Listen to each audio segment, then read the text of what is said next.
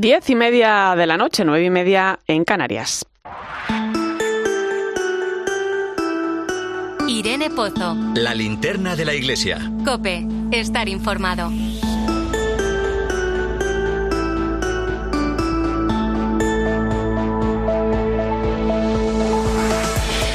¿Qué tal? Muy buenas noches. Los últimos acontecimientos que venimos viviendo en la Iglesia apenas nos han dado un respiro para pararnos a pensar en la oportunidad que se abre con el nuevo año que acabamos de estrenar. Muchos han comenzado con esos propósitos que tan difícil se nos hacen mantener en el tiempo. Hacer más deporte, pasar más tiempo con la familia, dejar de fumar, leer más, usar menos el móvil. Un sinfín de cosas que nos gustarían por aquello de sentirnos mejor. Y que está bien, ¿eh? Poder cumplirlos porque muchos de ellos eh, nos hacen cambiar ciertas actitudes que no nos gustan. Es un poco lo que pasa en nuestras sociedades. Ojalá entre todos esos propósitos haya alguno que nos haga caminar hacia la paz, que es quizá uno de los más grandes desafíos que tiene el mundo de hoy. La paz y el diálogo están unidos. Es ahí donde nace la comprensión, el respeto, la tolerancia o el perdón. A veces hay que ceder un poquito para buscar puntos comunes que nos hagan emprender un camino juntos. Cuando toda Mm, esperanza parece desvanecerse en las negociaciones de los grandes conflictos que vivimos en el mundo, cuando parece que nada ni nadie puede contener determinadas situaciones, a mí me gusta llevar las cosas a un terreno más palpable, más concreto, ¿no? Quizá porque, eh, bueno, para construir la paz debemos empezar por hacerlo desde nuestras propias experiencias y porque la paz es mucho más que la ausencia de guerra. Por ejemplo, la familia. Los que somos padres sabemos que tenemos la responsabilidad en el día a día de enseñar a nuestros hijos pues a tratar con respeto a los demás, a resolver a resolver conflictos de forma justa, a no pelearse, a escuchar, a tener fuerza de voluntad. Al final la paz es el resultado de muchas actitudes que nacen también del ejemplo de los padres, ¿no? Claro, la sociedad, como tantas veces ha recordado el Papa, se edifica sobre la familia. Si no hay paz en la familia, ¿cómo va a haber paz en un barrio, en una ciudad, en un país. Al final todo está relacionado, ¿no? Quizá caminar hacia esa paz debería estar en esa lista de propósitos que cada uno ponemos en marcha a comienzos de año. Es tiempo de paz, es tiempo de escucha y es tiempo de diálogo. Yo te invito a comprobarlo esa noche en la linterna de la iglesia. Te saluda Irene Pozo en este viernes 13 de enero. La linterna de la iglesia. Irene Pozo. Cope, estar informado. Como cada viernes, puedes seguirnos a través de las redes sociales. Estamos en Iglesia Cope en Facebook y Twitter, hoy con el hashtag Linterna Iglesia 13E.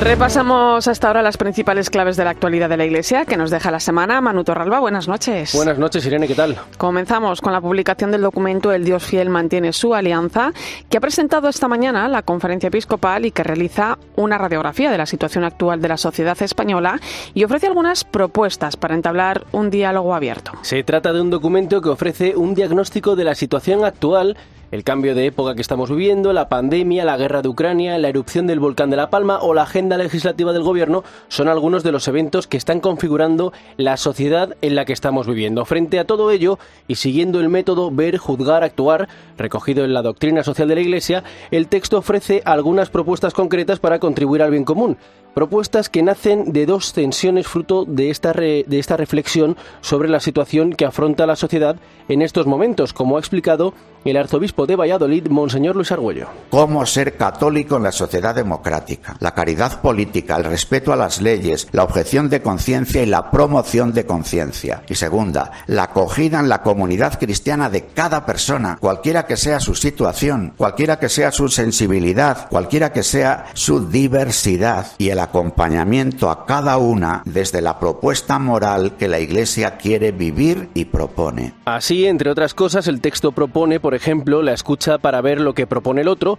el reconocimiento de puntos de encuentro, el apoyo a la familia abierta a la vida, afrontando con decisión y desde la raíz la crisis demográfica, la reformulación del estado del bienestar para hacerlo en clave familiar y no individual, o la necesaria prioridad de la persona sobre el capital en el mundo del trabajo, especialmente entre los jóvenes. En cualquier caso, según el arzobispo de Valladolid, es un documento incompleto porque está abierto a las aportaciones del resto de la sociedad y su principal objetivo es invitar al diálogo. Creemos que solo recuperando el protagonismo del logos será posible el diálogo que tanto necesitamos y reivindicamos, comprometiéndonos a no usarlo como arma arrojadiza. Sin razón, el diálogo se reduce a lucha, estrategia de poder o a confrontación de sentimientos expuestos ante los medios de comunicación para conquistar adeptos, votantes o consumidores.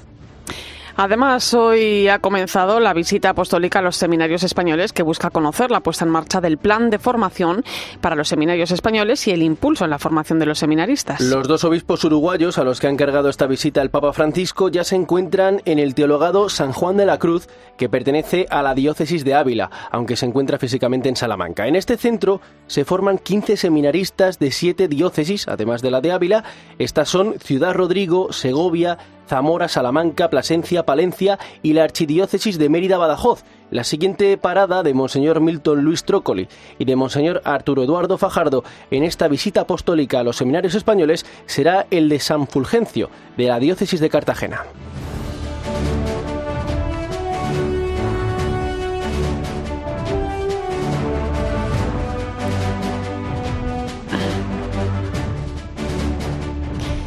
El próximo miércoles comienza la Semana de Oración por la Unidad de los Cristianos. Este año se celebra con el lema Haz el bien, busca la justicia. En su mensaje de este año, los obispos de la Subcomisión para las Relaciones Interconfesionales y el Diálogo Interreligioso señalan el mandato de Jesús de que seamos uno para que el mundo crea. No podemos conformarnos, dicen, con la situación de división porque debilita la fuerza del mensaje que proclamamos y resta credibilidad a nuestra palabra. Por ello, nos recuerdan que la vivencia de la fe debe ir siempre acompañada por una práctica coherente de compasión y misericordia.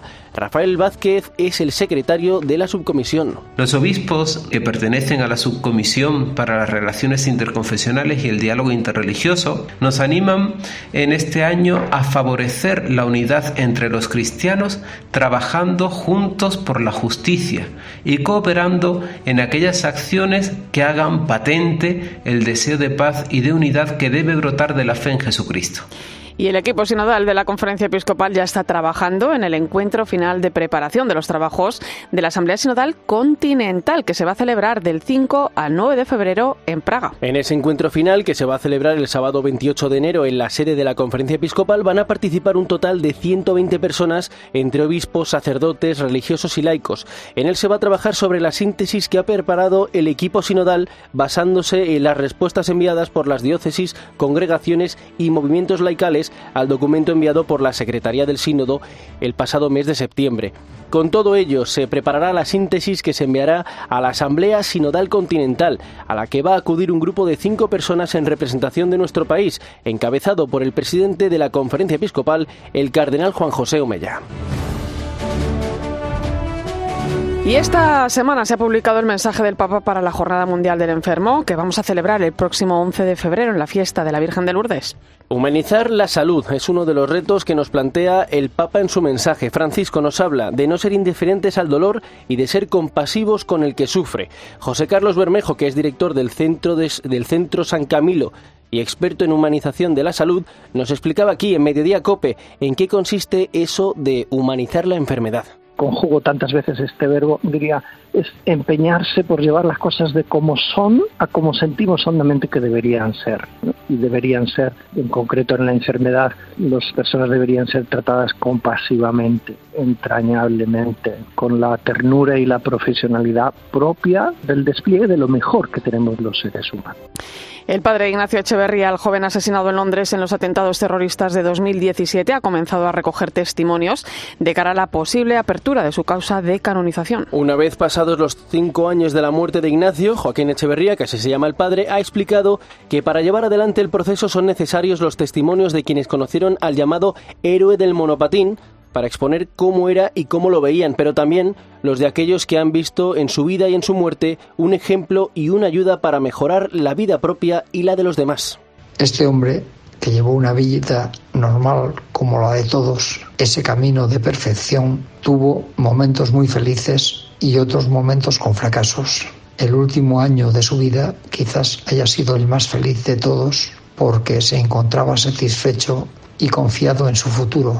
Su proyecto de vida se estaba completando o encaminando como le contó el día anterior de su muerte a su amigo Alexis. Por eso murió en un momento feliz. Pues Manu Torralba, muchas gracias. Gracias a ti, Irene.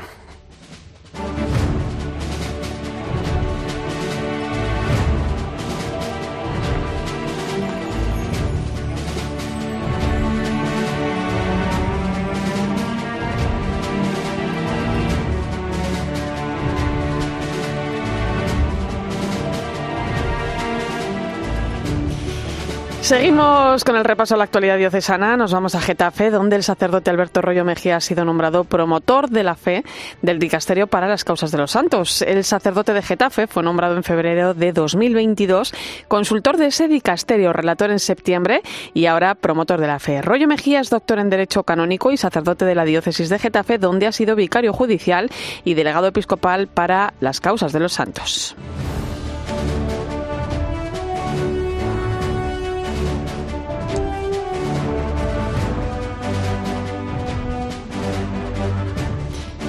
Continuamos en Granada, donde esta semana conocíamos la fecha de la beatificación de la joven Conchita Barrecheguren. Será el próximo 6 de mayo. Nos vamos hasta allí, Cope Granada. Juan de, Diego, Juan de Dios Jerónimo.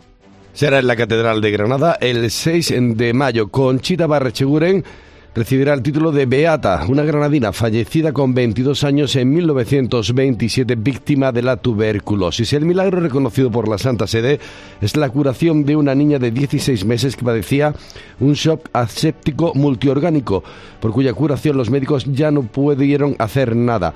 Esta devoción llevó a unas personas a realizar una novena conchita su intercesión curó a la pequeña. Vivió, padeció su enfermedad con profunda fe y confianza en el Señor y murió aquí en Granada. La devoción a esta joven se ha extendido no solamente por toda España, también por Alemania, Francia, México o Venezuela. Fue declarada venerable el 6 de mayo de 2020 junto a su padre Francisco, que una vez viudo profesó como misionero redentorista en Granada y fue ordenado sacerdote. Terminamos en Palencia, donde esta semana se ha clausurado la exposición Renacer, una muestra que ha transformado la Catedral Palentina desde el mes de junio y que ha recibido más de 67.000 visitantes de 55 países. Un balance muy positivo para el comisario de la muestra, José Luis Calvo ha merecido la pena.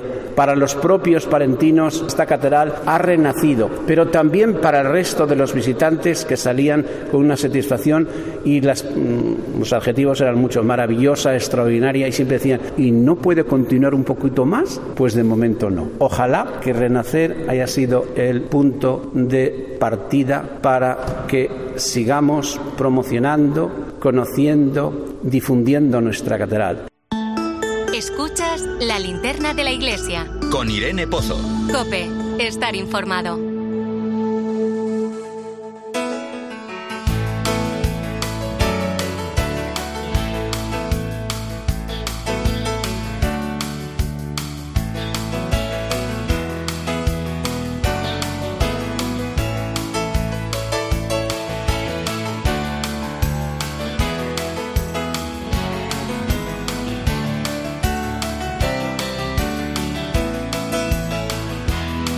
Pues quiero que conozcas a continuación una misión que se encuentra en el norte de África. La conforman tres religiosas de Jesús María que viven en la ciudad de Tánger, a poco más de 90 minutos en coche de Ceuta.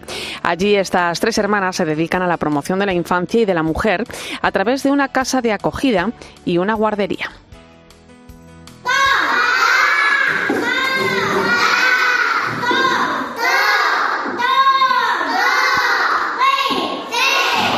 Así suena una de las clases de esta guardería gestionada por las religiosas de Jesús María en esta archidiócesis en la que viven cuatro millones y medio de personas. Allí en Tánger la educación primaria es obligatoria y gratuita, pero los centros de infantil son privados y no tienen acceso la mayoría de las familias.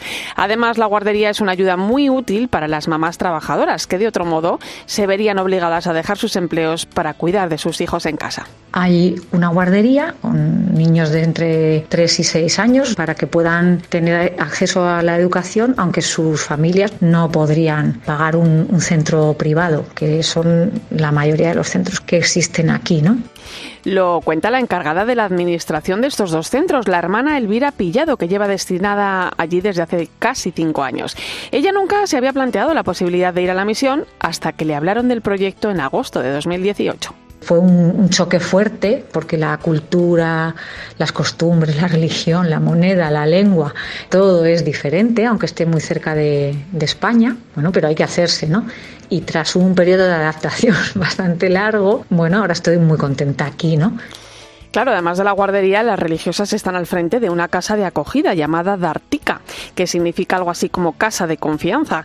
Allí se les da la posibilidad de tener unos estudios a niñas de entre 6 y 14 años que llegan derivadas por las autoridades marroquíes. A los dos años de llegar, en 2009, se inició el proyecto de la casa de acogida para niñas que se llama Dartica, Casa de Confianza. Y desde el comienzo, pues también las obras misionales pontificias han ayudado a, esta casa.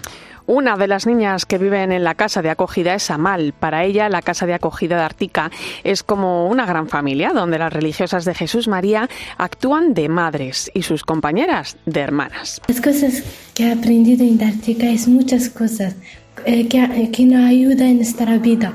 Leer, educar a la gente y muchas cosas que, eh, que ayuda a los pequeños y los grandes, como también la, la limpieza.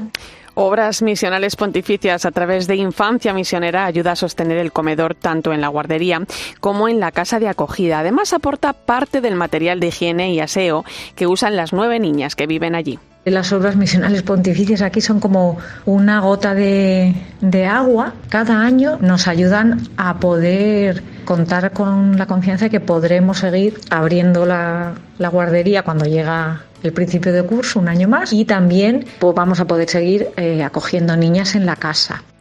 Bueno, pues el de Tánger es solo uno de los 1.118 territorios de misión que hay en el mundo a los que ayuda Infancia Misionera, cuya jornada celebramos este domingo 15 de enero bajo el lema Uno para todos y todos para él.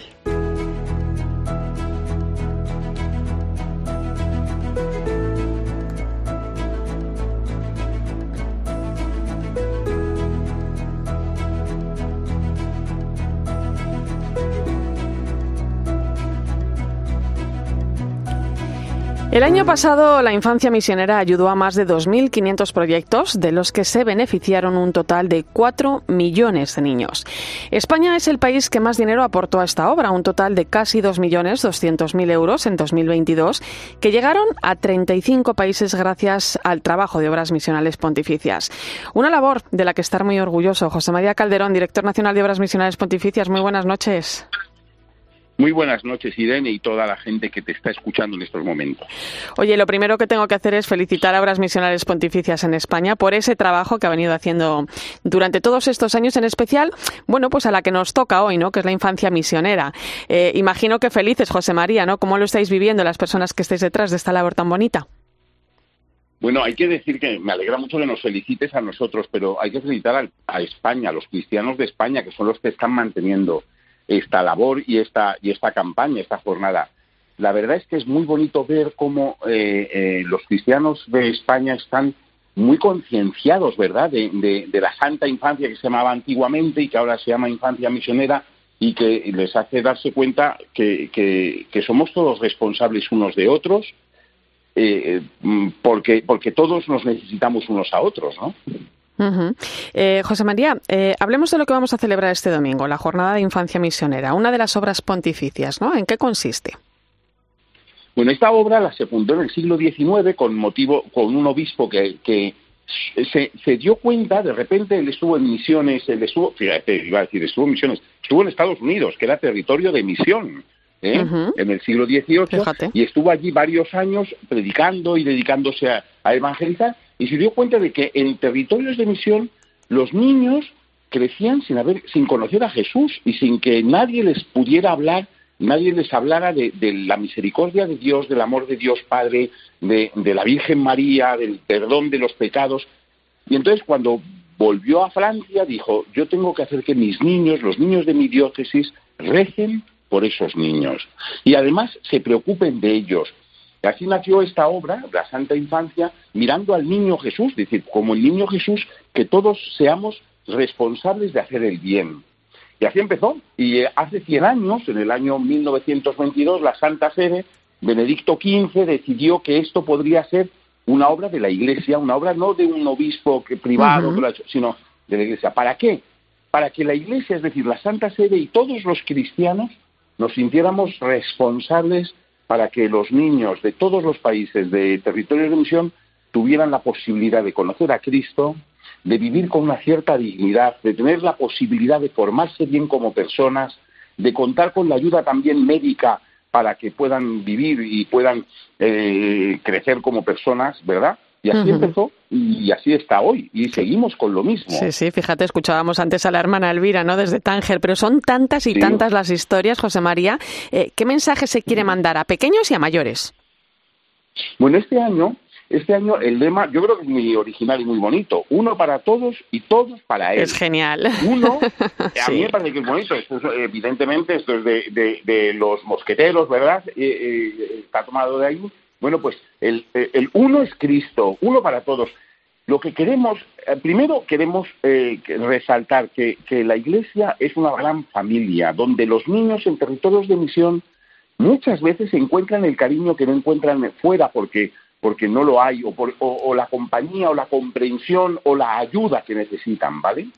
Pero también los niños españoles que descubran que, eh, que somos familias, que todos para él, todos, todos quiere decir los niños de, de, de, cada una de las diócesis de España y cada uno de los territorios de misión. Es decir, el niño que vive aquí en Madrid o en Valencia o en Albacete o en Segovia es un niño que tiene que sentir que hay muchos niños en África, en Asia, en América que también siguen al Señor y todos vamos hacia Él y todos vamos juntos porque, porque la santidad no se consigue individualmente, se consigue eh, eh, de forma comunitaria, de forma eclesial, eh, todos juntos luchando unos con otros, pues por hacer el bien, por construir algo bonito. el año pasado se recaudaron en España más de dos millones de euros. ¿Qué hace Infancia Misionera con el dinero que recibe? ¿A quién y a dónde va destinado? ¿De qué manera se, se, se distribuye? Vamos. Bueno, mira, nosotros cuando se cierra el año, ahora, por ejemplo, estamos cerrando el año 2022. ¿eh? Entonces pedimos a las diócesis de España que de aquí a, febrero nos mande, nos diga cuánto han recaudado por cada una de las jornadas, entre ellas la de infancia misionera, ¿vale? Sí. Nos lo comunican y nos dicen, y nos dicen, pues en tal diócesis, en nuestra diócesis hemos recaudado este año, el año 2022, por infancia misionera, tanto dinero y así, ¿no? Pues yo, cuando ya tengo todas las diócesis cogidas y ya lo sé, lo mando a Roma, digo, en España se han recaudado, el año pasado fueron 2.171.000 euros, ¿vale? Lo, comunico a, Roma.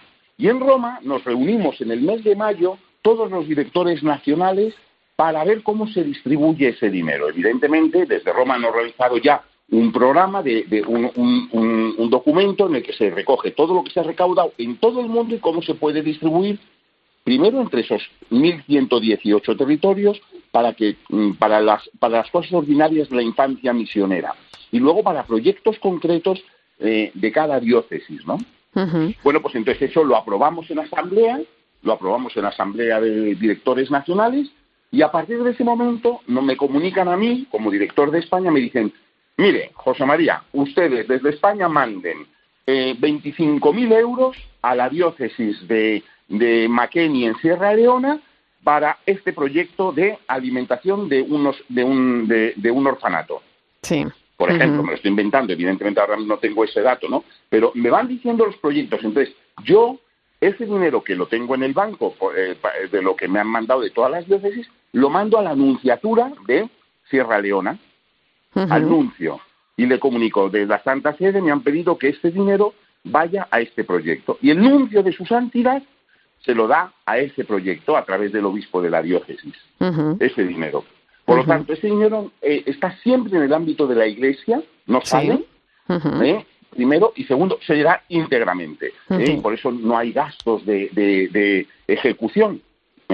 No hay gastos bancarios, nada, sino que simplemente se destina de banco, de, de, cuenta a cuenta, pero son cuentas también de la Iglesia, ¿no? Bueno, hay que decir Hay que decir que, España es un país muy generoso, ¿eh? se ha comprobado especialmente en estos últimos años, donde la necesidad aquí también es importante. Hay mucho que agradecer, pero también eh, animar a esa colaboración económica, José María, porque con muy poquito se puede hacer mucho, ¿no? Así es que vamos a dejar, eh, bueno, decir a la gente, lógicamente, este domingo, en que celebramos la Jornada de Infancia Misionera en sus parroquias, pueden colaborar económicamente, pero también a través de la página web www.infanciamisionera.es, donde además pues, se pueden conocer también muchas otras historias a las que podemos acercarnos. Así es que te mando un fuerte abrazo y te doy las gracias por estar esta noche con nosotros. José María Calderón, director nacional de Obras Misionales Pontificias. Gracias.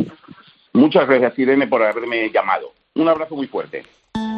Escuchas la linterna de la iglesia. Con Irene Pozo. Cope, estar informado. Estos días hemos conocido una propuesta muy particular que el Papa Francisco hace a los educadores. Nos lo cuenta Ana Medina. Muy buenas noches, compañera. Buenas noches, Irene. Oímos cómo muchos maestros se lamentan hoy día de la falta de atención de los niños y jóvenes, ¿verdad? Es una de las consecuencias del secuestro de nuestros sentidos que imponen las nuevas tecnologías. Demasiado tiempo en redes sociales, demasiados estímulos deshumanizan nuestras relaciones y pueden hacernos seres tibios, dispersos, sin entusiasmo. Pues bien, el Papa Francisco, en el vídeo de oración de este mes de enero, ofrece una clave para las. El Papa ha aprovechado este inicio de año para lanzar una petición a los profesores, maestros y educadores del mundo que puede influir en esa falta de atención de los alumnos. Les invita a incluir un nuevo contenido, la fraternidad. Afirma el Papa que aprender a ser hermanos, a no olvidar a los más vulnerables, es uno de los objetivos fundamentales de la educación. Cuando un maestro pone la fraternidad en el centro y da testimonio de ello con su vida, será escuchado más atentamente, dice Francisco, y será creador de comunidad. No está de más que tanto aquellos que se dedican a enseñar como padres, abuelos, catequistas, monitores, asumamos el reto lanzado por Francisco de tomarnos en serio la fraternidad y de comprometernos con su transmisión entre los más pequeños. Pues a partir de las 11, las 10 en Canarias, hablamos del importante documento que ha presentado esta mañana la Iglesia sobre persona, familia y sociedad. Toda una invitación al diálogo social que responde a las líneas de trabajo que viene siguiendo la Iglesia en estos años. Hablamos con Monseñor Luis Argüello, que ha estado coordinando este trabajo durante su etapa como secretario general de la Conferencia Episcopal. Será en unos minutos. Antes recuerda, estamos en Iglesia Cope en Facebook y Twitter, hoy con el hashtag Linterna Iglesia 13E. Irene Pozo en Twitter en arroba eclesiacope, en nuestro muro de Facebook eclesiacope y en cope.es. Este fin de semana Cristina tiene un plan. Muy muy buenos días. En Cope de 10 de la mañana a 2 de la tarde, los sábados y domingos, el mejor entretenimiento lo encuentras en fin de semana. Bienvenido a tu programa. Esto es fin de semana en la cadena Cope y te vamos a acompañar sábado y domingo con Cristina López Slichting. Gracias a los misioneros, cuatro millones de niños cada año comen, estudian y encuentran en la iglesia una familia. Ellos necesitan a los misioneros y los misioneros te necesitan a ti. ¿Pueden contar contigo? 15 de enero, Jornada de Infancia Misionera. Conoce más y colabora en infanciamisionera.es. UMAS, mutua especialista en seguros para el sector educativo. Ofrecemos una solución integral para los colegios y guarderías. Daños patrimoniales, responsabilidad civil, accidentes de alumnos. Más de 800 centros ya confían en nosotros. Visítanos en umas.es. UMAS, más de 40 años de vocación de servicio. Escuchas la linterna de la iglesia. Y recuerda, la mejor experiencia y el mejor sonido solo los encuentras en cope.es y en la aplicación móvil. Descárgatela.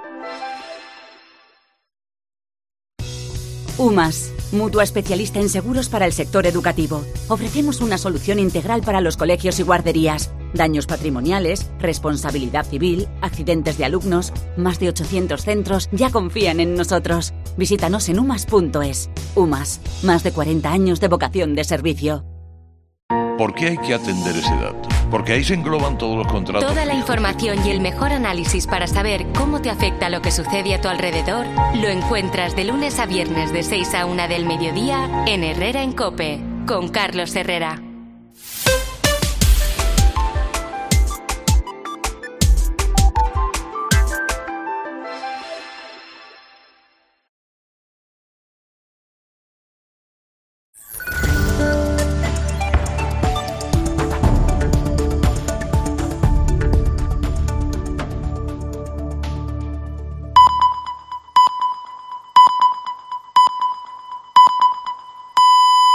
Son las 11 de la noche, las 10 en Canarias.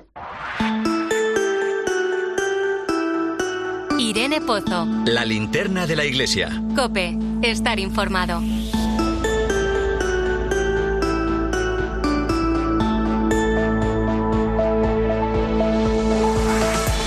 Como cada viernes a esta hora nos vamos hasta el Vaticano. Allí está la compañera Ángeles Conde. Muy buenas noches. Buenas noches, Irene, ¿qué tal? Eh, Ángeles, el Papa ha mantenido esta semana su habitual encuentro de comienzos de año con el cuerpo diplomático, donde bueno, pues suele hacer un análisis ¿no? de la situación del mundo. Un mundo donde, como él mismo recordaba, ¿no? ve crecer las guerras y la división. Quizá por ello el eje de este discurso ha sido la paz, ¿no? Bueno, quizá por ello la última frase de este discurso es muy sintomática de lo que sentía el Papa Irene, porque ante los eh, diplomáticos de todo el mundo acreditados eh, ante la Santa Sede, dijo esto, sería hermoso que alguna vez pudiéramos encontrarnos solo para agradecer al Señor Omnipotente los beneficios que siempre nos concede, sin vernos obligados a enumerar las situaciones dramáticas que afligen a la humanidad. Este discurso es de los primeros del año, pero es muy importante. Primero, porque tiene delante a los representantes de los países de prácticamente todo el mundo. Y segundo, porque el Papa pues va haciendo este repaso por estas heridas que afligen a la humanidad y que, bueno, como él mismo dice, ojalá no lo pudiera hacer porque, bueno, no hubiera nada que comentar a ese respecto. El Papa empezó hablando bueno, pues de la encíclica Pache Minterris de Juan XXIII, que va a cumplir 60 años este año y lo hizo para lamentar que, bueno, estemos todavía, estemos de nuevo, no todavía, de nuevo, con tambores de guerra nuclear por eh, esta cuestión de la invasión de Ucrania. De hecho, Fíjate, estaba en primera fila el embajador ruso ante la Santa Sede, eh, que bueno, luego saludó al Papa Francisco, pero no por eso el Papa se cortó a la hora de hablar de la invasión de Ucrania, volvió a condenarla y volvió a decir que bueno, pues no hacía más que dejar un reguero de muerte y destrucción esta agresión rusa a Ucrania. También lamentó el Papa otras guerras, como por ejemplo la de Siria, Yemen, Etiopía, Myanmar, muchas de ellas bastante olvidadas, y habló de otra cuestión muy pegada a la actualidad, que es lo que ha pasado en Brasil en estos últimos días que hemos visto esta invasión de las instituciones por estos partidarios de Bolsonaro que no aceptan eh, bueno pues que Lula sea presidente. El Papa, hablando un poco de también América Latina, las democracias, lamentó lo que había pasado en Brasil, hablando de bueno pues que la polarización política y social es un signo de debilitamiento de la democracia. Y también hablando de otras situaciones, mencionó dos países, especialmente uno de ellos, que no suelen estar en esta lista. Por un lado, condenó a los talibanes por no permitir a las mujeres acceder a la educación, porque dijo que la educación es el antídoto que, bueno, puede cambiar o darle la vuelta a cualquier miedo a la ignorancia y al prejuicio. Y por eso condenó que las mujeres en Afganistán no puedan acceder a la educación y también habló de Irán, que es este país que no suele estar en esta lista, cuando condenó la aplicación de la pena de muerte, bueno, pues a los manifestantes dijo que la pena de muerte no es una expresión de justicia en ningún caso, sino de venganza. También el Papa recordó a los cristianos perseguidos en países como Mali, Burkina Faso o Nigeria. Por ejemplo, habló de la libertad religiosa que bueno, en estos casos es extrema porque bueno, vienen asesinados solo por el hecho de ser cristianos, pero también habló de la libertad religiosa como no solo la libertad de culto. Y también mencionó la cuestión del aborto, del pretendido derecho al aborto para condenar, bueno, la extensión de lo que viene a ser la cultura de la muerte y la cultura del descarte. Y sobre todo también al final clamó contra eh, la simétrica proporción, dijo, entre el gasto público reservado a la educación y los fondos destinados a la compra de armamento. Bueno, pues unos, unos cuantos desafíos, unos cuantos temas, ¿eh? puso sobre la mesa.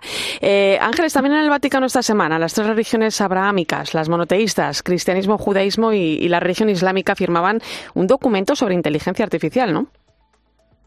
Sí, ha sido un encuentro que ha promovido la Academia Pontificia para la Vida y bueno, pues eh, una colaboración más interreligiosa que celebró Francisco en el discurso que dio a los participantes, ¿no? Dijo que bueno, pues esta fraternidad interreligiosa eh, que también se extienda al ámbito del desarrollo tecnológico pues es algo bueno y se mostró satisfecho de ver el esfuerzo común por promover una cultura dijo que coloque la tecnología al servicio del bien común y de la conservación de la casa común. Pidió que este desarrollo esté al servicio de la justicia y de la paz en todo el mundo porque ningún ser humano puede ser excluido de este desarrollo pero también señaló algunos problemas, como por ejemplo, todos lo hemos vivido, lo vivimos cada día, los, los algoritmos, eh, bueno, también afectan a, nuestras tareas eh, cotidianas, a nuestra vida personal y por ello, dijo el Papa, no se pueden usar de manera discriminatoria a costa de los más frágiles y excluidos y puso el ejemplo de las solicitudes de asilo de los inmigrantes. Dijo que no es aceptable que una decisión sobre la vida y destino de un ser humano se confíe a un algoritmo. Por eso insistió en que la manera en cómo tratamos al último de entre nuestros hermanos habla del valor que damos al ser humano y abogó, por tanto, por una suerte de antropología digital basada en la ética, la educación y el derecho. Bueno, pues ahí queda. Un abrazo, compañera. Muy buen fin de semana. Igualmente, Irene, un abrazo. Irene Pozo. La linterna de la iglesia. Cope, estar informado.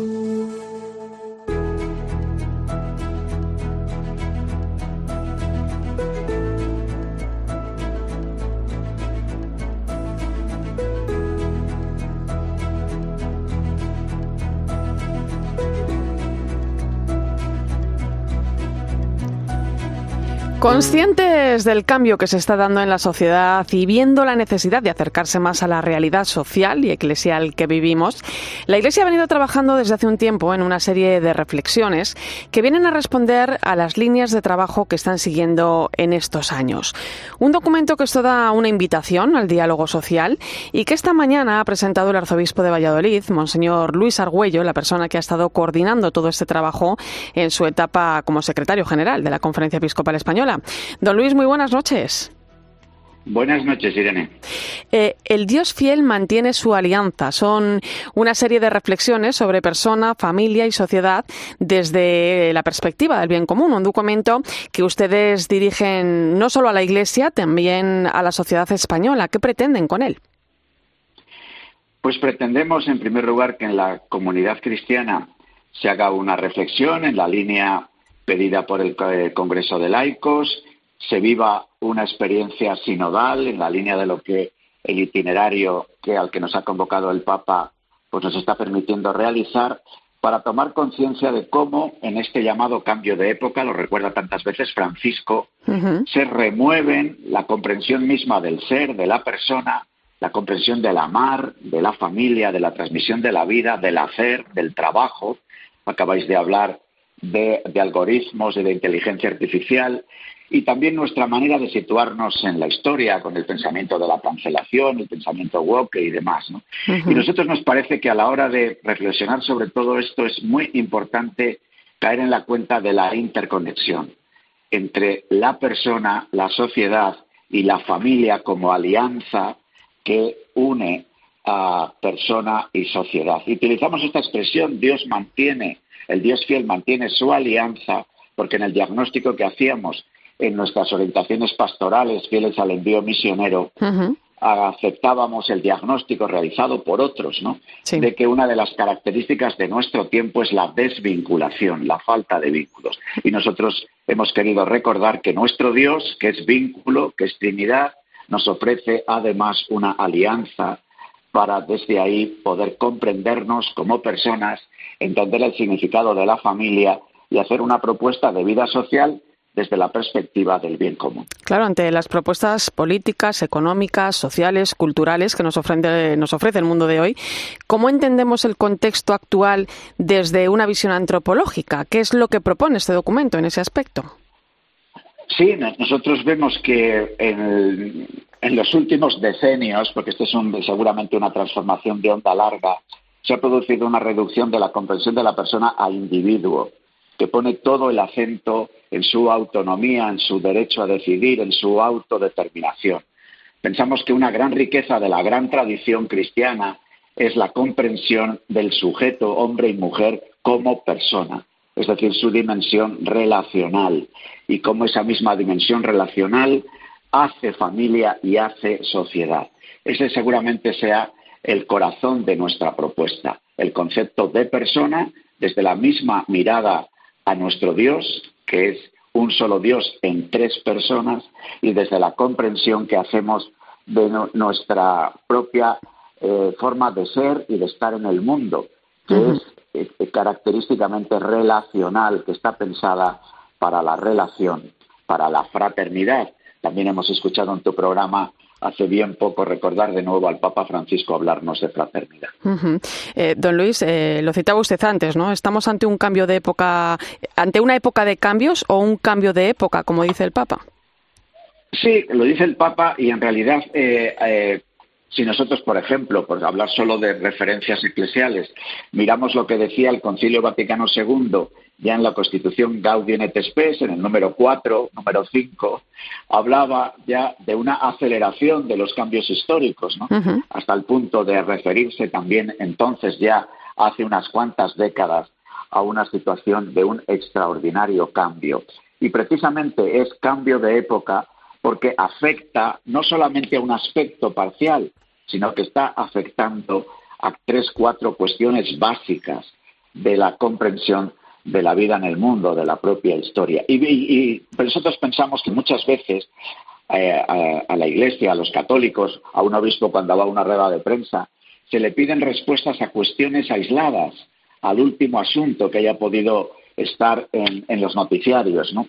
Eh, y, el esfuerzo que nosotros invitamos a realizar es sacar en la cuenta de la interconexión que existe entre asuntos de lo que pudiéramos llamar la moral social, el trabajo, las condiciones laborales, las situaciones de la globalización y las cuestiones que pudiéramos llamar de la moral personal, ¿no? la vivencia de la sexualidad, la comprensión de la familia, el significado mismo del ser personal. Es muy importante ayudarnos a caer en la cuenta de la interrelación. Luego tendremos que distinguir y dedicarnos a un trabajo a otro, a un asunto a otro. Pero si no caemos en la cuenta de esta perspectiva relacional, esta perspectiva en el mejor sentido de la palabra católico, universal, integrado, pues fácilmente no daremos ni el diagnóstico ni la respuesta adecuadas.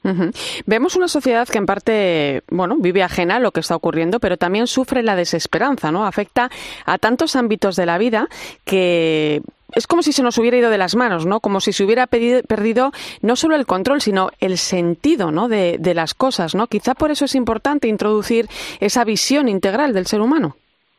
Yo creo que sí, porque precisamente muchos de, los asuntos que nos preocupan, de la violencia que surge, de las situaciones de soledad, de la falta de sentido, pues eh, a la hora de abordar muchas de las diversas situaciones de nuestra existencia, pues tienen que ver, yo creo, con esta reducción de la persona a individuo, este no pensar en el bien común, sino el interés, el interés, aunque sea el interés general, y este también eh, pérdida de valor del significado del matrimonio, del matrimonio abierto a la vida y desde ahí la comprensión de la familia. Muchas veces en la sociedad en la que estamos nos preocupan muchos de los problemas que aparecen prácticamente todos los días, pero a la hora de ir a las causas uno ve que eh, nos asustamos por las consecuencias de las cosas y, seguimos echando gasolina en las causas que las producen. A más afirmación de una libertad desvinculada de la verdad y el amor,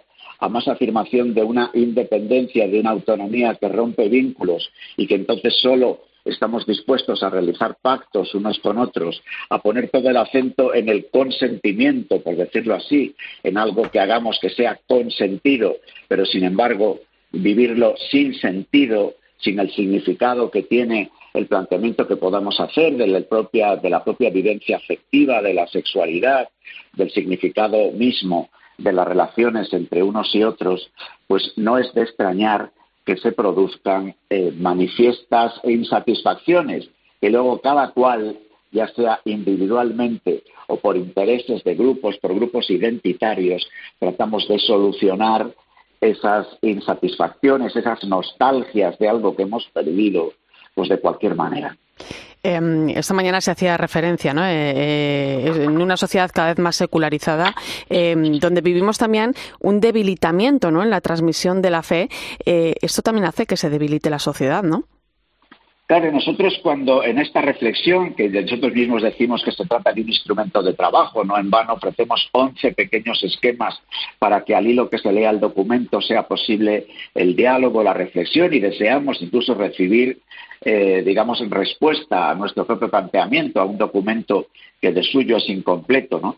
Pero cuando analizamos causas culturales, causas económicas, causas legislativas, de muchos de los asuntos que nos pasan, no podemos menos de reconocer también carencias eclesiales, ¿no?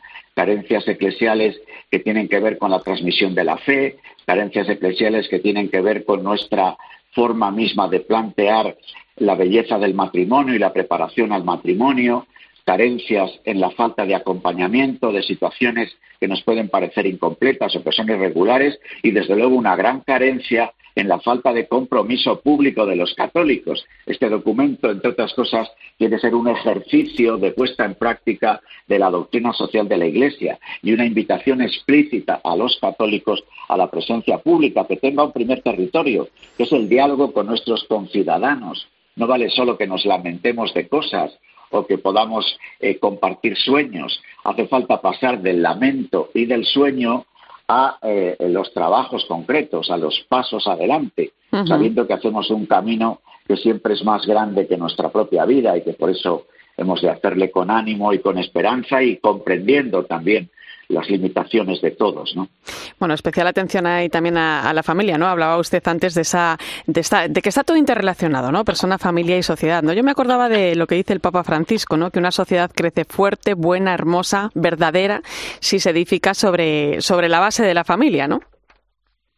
Esto es, de hecho, una de las razones por las que nosotros empezamos a, a tener unos diálogos en la propia plenaria de la conferencia episcopal fue al hilo de dos asuntos. Uno, la salida del COVID, de la pandemia y qué consecuencias estaba esto teniendo en la vida de personas, de la familia, de la sociedad, y otro por la convocatoria que hizo el Papa Francisco de un año Amoris Leticia. Y al, dialogando sobre estas cuestiones, dialogando sobre lo que eh, la pandemia había logrado, digamos, de alguna forma, tirar de la manta de algunas cosas que estaban ahí y que de repente se pusieron delante de nosotros. Y luego la propuesta del Papa de releer a Moris Leticia, pues fue como fue iniciándose una conversación entre los obispos en la plenaria, que después de tres plenarias ha dado lugar a este instrumento de trabajo. Insisto, a mí me gustaría, Irene, a través de tu programa, hacer llegar a los oyentes que lo que más nosotros desearíamos es poder eh, dialogar e invitar al diálogo, a la escucha, porque eh, sobre todas estas cuestiones, sabiendo que todos seguro que tenemos algo que aportar. Nosotros, humilde pero decididamente, aportamos aquello de lo que somos depositarios, que no es nuestro, que es el regalo de la fe en el Dios comunión, el regalo en un Dios que ha creado la tierra, laudato si,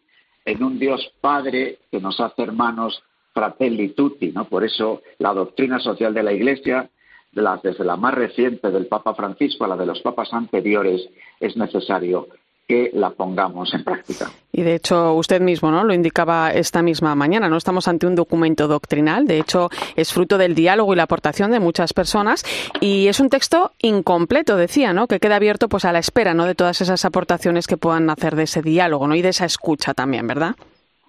Esto es, por eso nosotros invitamos mucho a a comunidades cristianas, a diversas instituciones, asociaciones, movimientos, también a universidades. Algunas de las universidades ya han colaborado con la propuesta de sus reflexiones para poder elaborar este instrumento de trabajo a, entrar en esta dinámica y sobre todo también a sacarla fuera de la Iglesia, a que podamos dialogarla con los demás. Por ejemplo, vamos a vivir un año electoral en España. Pues qué bien que a la hora de reflexionar a veces está esperando unas indicaciones cuál puede ser el voto de los católicos. Nosotros pensamos que en la doctrina social de la Iglesia tenemos una iluminación bien importante, pero que esa iluminación de la doctrina social de la Iglesia precisa hacer un ejercicio de discernimiento siguiendo la pauta que ofrece el Papa Francisco ya desde el Sínodo de los Jóvenes, un discernimiento de reconocer, interpretar, elegir. Y nosotros aquí, en este sentido, al hacer una visión panorámica de diversos asuntos que nos preocupan, en la realidad de la sociedad española, pero no solo, porque hablamos de un bien común que si no tiene una perspectiva global en un mundo que por otra parte en la economía y en tantos otros asuntos es global, pues se quedaría cojo, ¿no? Por eso, haciendo este ejercicio de reconocer, interpretar, elegir en los asuntos que afectan a la persona, a la familia, al bien común, a la economía, a la cultura, a la política, además de formarnos, podemos también tomar conciencia y colaborar con el ejercicio democrático del voto y de nuestra participación en eh, avanzar en nuestra propia sociedad española el bien común.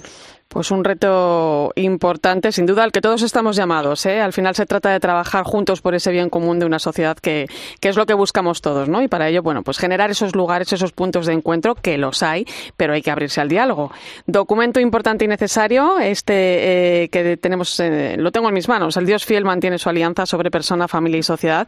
Se puede descargar en www.conferenciaepiscopal.es y desde aquí también pues recomendamos, ¿eh? ya que vayamos leyéndolo. Buena recomendación para el fin de semana.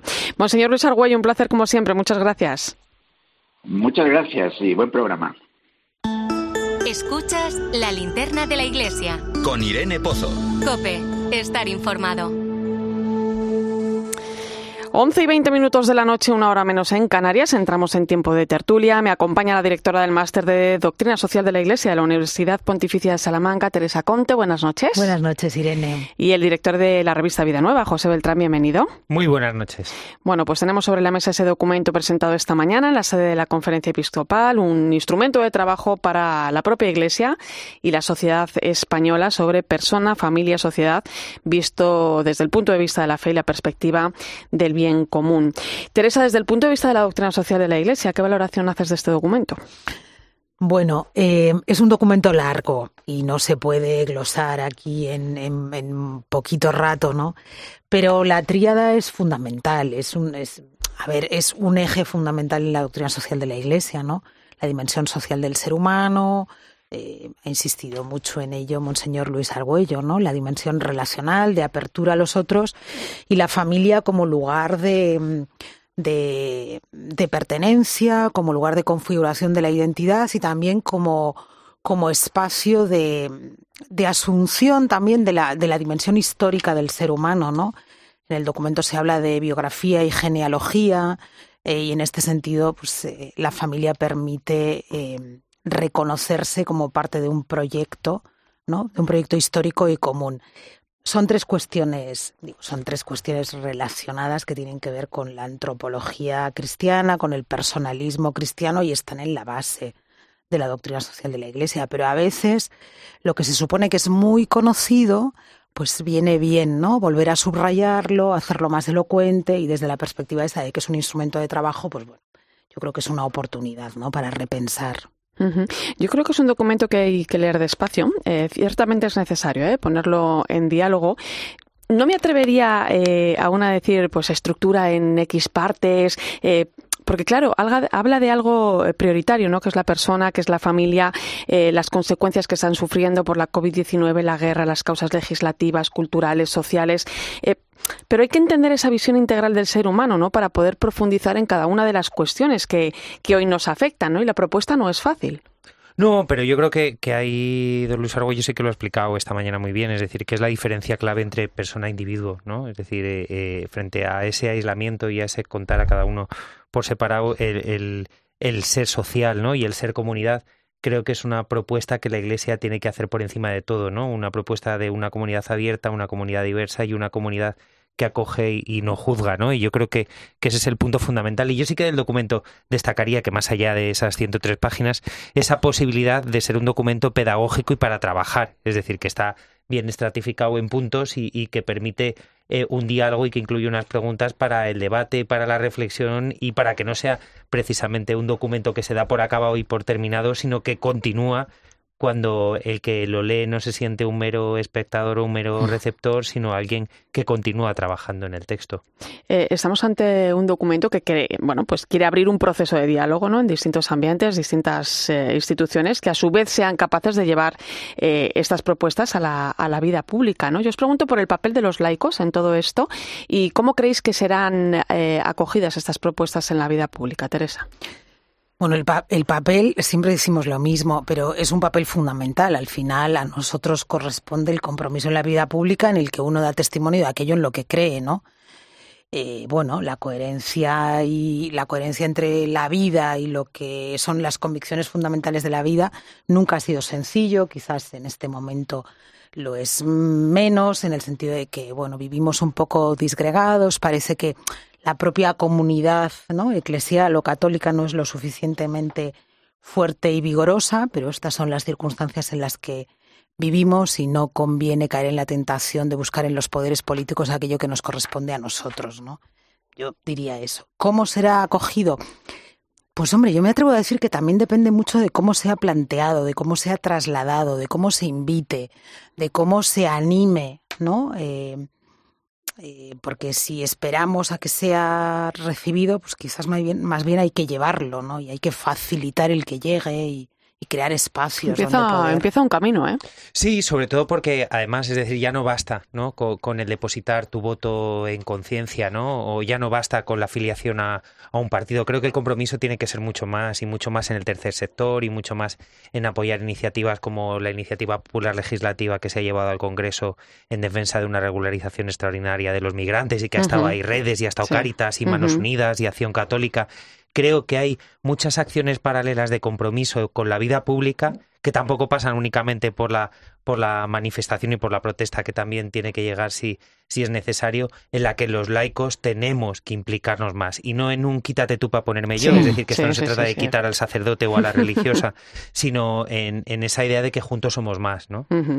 Bueno, pues creo que estamos ante un documento que hay que tomar en serio, que irá abriendo caminos que iremos contando y analizando porque es algo de largo recorrido em, y lo tenemos que dejar aquí, chicos, porque, porque nos quedamos sin tiempo porque ya están esperando los compañeros del partidazo de Cope. Teresa Comte, hasta pronto. Si Dios quiere. Gracias, Irene. José Beltrán, muchas gracias. Habrá que volver. Gracias también a ti por acompañarnos esta noche en la linterna de la iglesia. Te quedas con el partidazo de Cope y Joseba Larrañaga.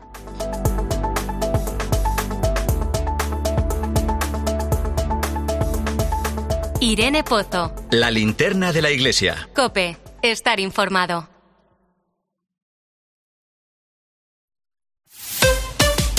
Escuchas Cope. Y recuerda, la mejor experiencia y el mejor sonido solo los encuentras en cope.es y en la aplicación móvil. Descárgatela. En Movistar hemos vivido más fútbol que nunca y cuando creíamos haberlo visto todo, vuelve todo el fútbol y llega la Supercopa de España a mi Movistar. Disfrútala con la mejor red de fibra y móvil en un dispositivo Samsung desde cero euros. Movistar, tu vida con fútbol mejor. Infórmate en el 1004 en tiendas Movistar o en movistar.es. A veces es duro ser tan popular. Todo el mundo te quiere ver, quiere saber más sobre ti, quiere estar contigo. Y es que al final pareces inalcanzable. ¿O no? En IKEA bajamos los precios en los productos más populares, ahora y todo el año, porque aquí sí que hay para todos. Descúbrelos en tu tienda IKEA o en IKEA.es. La gama eléctrica Citroën Pro se carga en la descarga o cuando acabas la carga. La de cargar, no la del punto de carga que viene incluido. Y cargado viene también tu Citroën Iberlingo con condiciones excepcionales financiando. Vente a la carga hasta fin de mes y te lo contamos. Citroën. Financiando con PSA Financial Services. Condiciones en citroen.es. Un millón de likes. Reseñas del negocio con cinco estrellas. En Orange reinventamos nuestras tarifas Love Empresa. Ahora incluyen cosas tan importantes para tu negocio como el crecimiento. Por eso te ayudamos a aumentar la visibilidad de tu empresa en Internet. Llama ya al 1414. Las cosas cambian. Y con Orange Empresas, tu negocio también. Orange. Más que 60 consigue un sexy 60% de descuento en tus nuevas gafas. Infórmate en soloptical.com. Soloptical, solo grandes ópticas. En Cepsa los descuentos no paran. Ahorra hasta 12 céntimos por litro en todos tus repostajes. Solo por ser cliente de Porque tú vuelves y pagues como pagues. Date de alta ya en cepsa.es. Es fácil, rápido y totalmente gratis. Nuestros descuentos no paran. Infórmate en cepsa.es y en las estaciones de servicio Cepsa. casa. ¿Te apetece pasar un buen rato? ¡Aupa Uriarte! ¡Aupa Herrera! A las 10 de la mañana en la radio no encontrarás nada mejor que la divertida mirada de Carlos Herrera y John Uriarte en la hora de los fósforos. En una universidad de California han descubierto que ser generoso activa la parte del cerebro relacionada con la felicidad. Pues es verdad. Y que las personas poco generosas apenas usan esa parte. En cambio hay otras partes del cuerpo que sí utilizan los que son un poco agarrados. ¿Os acordáis sé poner los dedos. Hombre, Para que no te coman todo el bocata. De lunes a viernes de 6 a 1 del mediodía, el mejor entretenimiento lo escuchas en Herrera en Cope.